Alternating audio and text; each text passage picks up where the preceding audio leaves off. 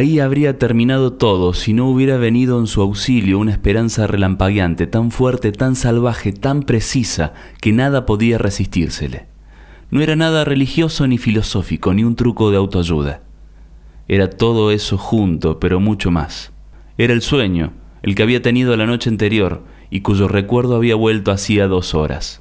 En el lapso transcurrido y sin que se hubiera vuelto a pensar en él, la fuerza del sueño se había multiplicado por mil o por mil millones. Ahora al volver lo sacudió de pies a cabeza.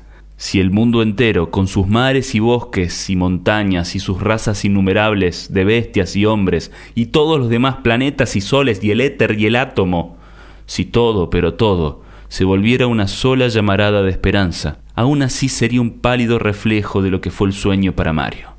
Puede parecer una exageración, pero no lo es. Habría que estar en su lugar para convencerse. Fragmento del libro El sueño de César Aira. Este y otros títulos disponibles en librería Wergman. Intertextualidades. Un podcast de cuentos y libros. El podcast de librería Wergman.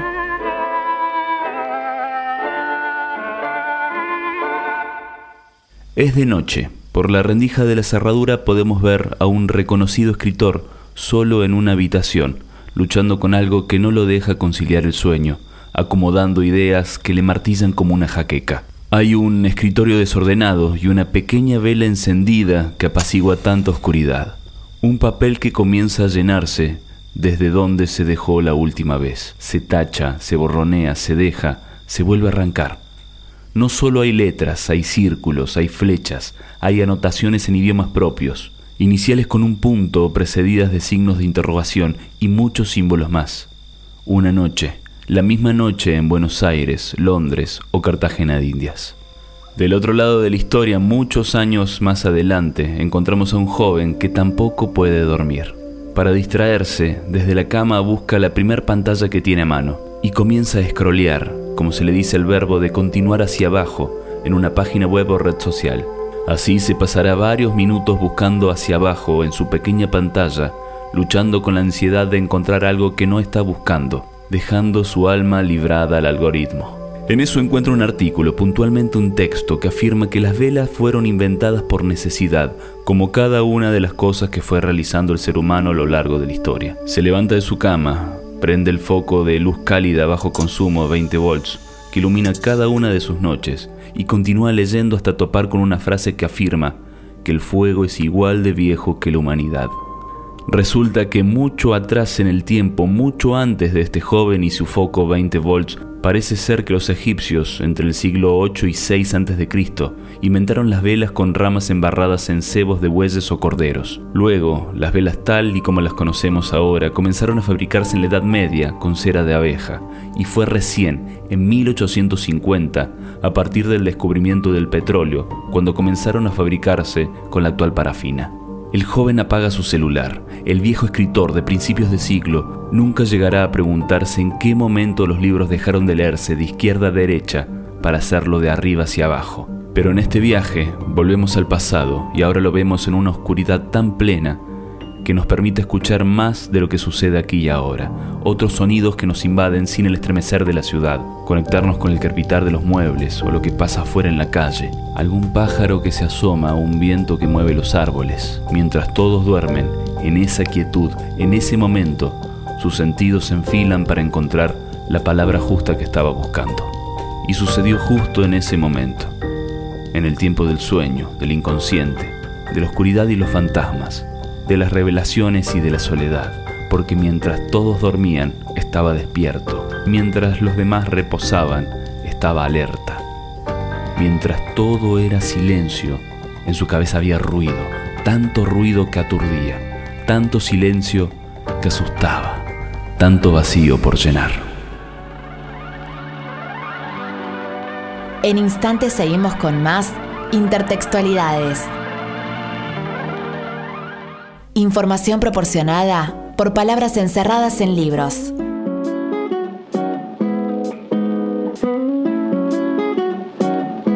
Más de 90.000 diferentes palabras son utilizadas día tras día por las casi 600 millones de personas que hablan español.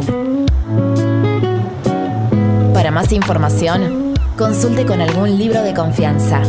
Seguí escuchando el podcast de Librería Wergman. El libro más largo de la historia fue escrito por Marcel Proust, publicado entre 1913 y 1927, En busca del tiempo perdido, obra compuesta por siete partes que forman entre ellas un mismo conjunto, un millón de palabras en más de 3.000 páginas. Proust se volvió un clásico en vida antes incluso de que terminara su libro. Los primeros tres tomos estaban en la calle, los dos siguientes en imprenta, y él estaba encerrado en su dormitorio, escribiendo contrarreloj los dos últimos, temiendo que la muerte se lo llevara antes de que alcanzara a terminar. Celeste Alvarez, la persona a quien fuera su mucama, ballet, ama de llaves, correo, confidente, como así también ángel guardián del hombre que un día se encerró en su dormitorio, vio cómo luego de tapizar con corcho las paredes y el techo, poner vidrios triples en las ventanas y cerrar para siempre las cortinas a la luz del día. Decidió así escribir de noche, robándole a la muerte un día y después otro y otro, durante ocho largos años, cada una de las tres mil páginas que componen la obra. Octubre de 1922, medianoche, Marcel Proust no es el único que está despierto.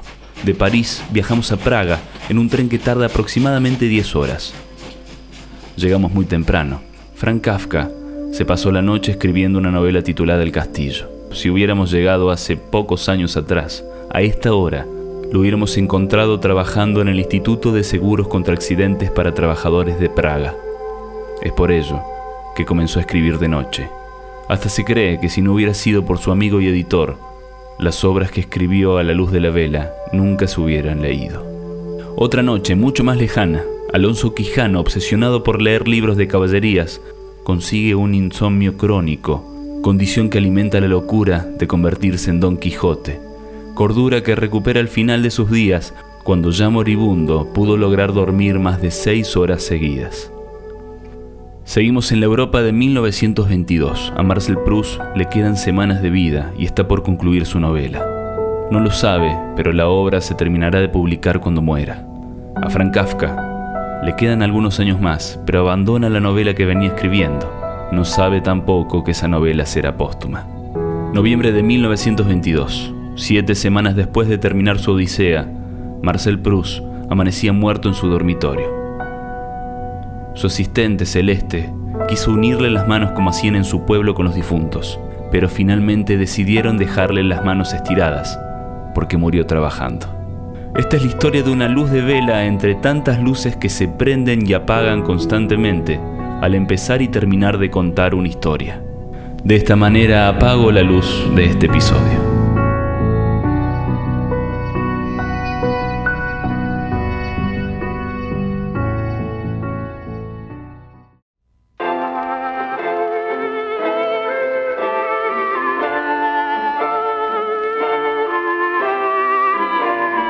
Este episodio fue presentado por Librería Wergman y producido por Santiago Bruno. Formaron parte de este relato Los escritores y la noche de Virginia Cosin, Diarios de Frank Kafka, En busca del tiempo perdido de Marcel Proust y Yo recordaré por ustedes de Juan Ford. Hey, ¿tenés tiempo para una historia más? Porque en Librería Wergman hay una lectura esperándote. Librería Wergman en la ciudad de Córdoba nos encontrás en Recta Martinoli 8197. También podés buscarnos en las redes como Wergman Librería.